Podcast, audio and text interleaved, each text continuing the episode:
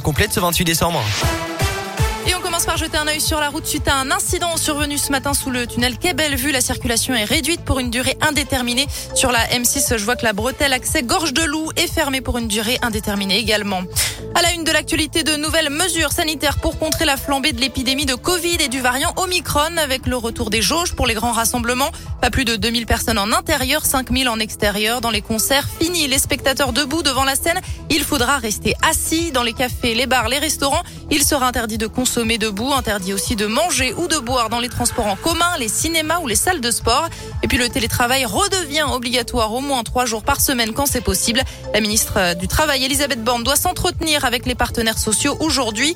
Toutes ces mesures s'appliqueront à partir de lundi. Par ailleurs, les règles d'isolement des personnes positives ou cas contact devraient être allégées. Un nouveau protocole sera dévoilé vendredi. Pour accélérer encore la campagne vaccinale, le délai pour les doses de rappel est réduit à trois mois entre chaque dose. D'ailleurs, les sanctions pour les faux passes sanitaires seront renforcées. En revanche, pas de couvre-feu le soir du 31 décembre et la rentrée scolaire aura bien lieu lundi. L'actu à Lyon avec les sanctions tombées pour l'OL et le Paris FC. Ils sont tous les deux éliminés de la Coupe de France. Match perdu pour les deux clubs.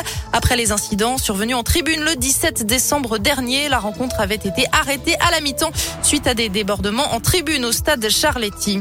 En bref, une centaine de logements du centre-ville de Chaponnet privés d'électricité. Un incendie pourrait être à l'origine de la situation d'après le progrès. EDF était sur place hier en fin de journée.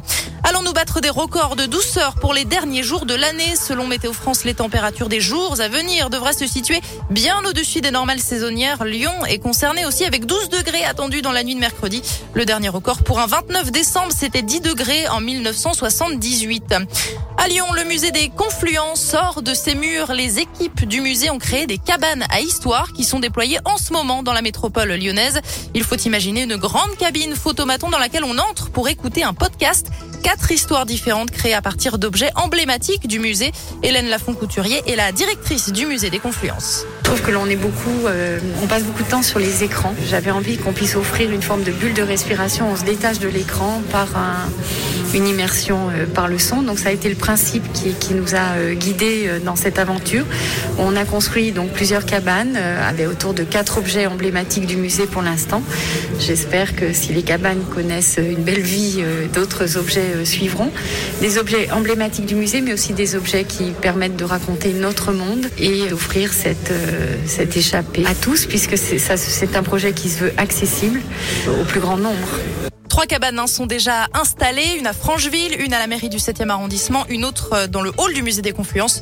Une quatrième cabane sera installée à la gare Pardieu dès le 6 janvier prochain.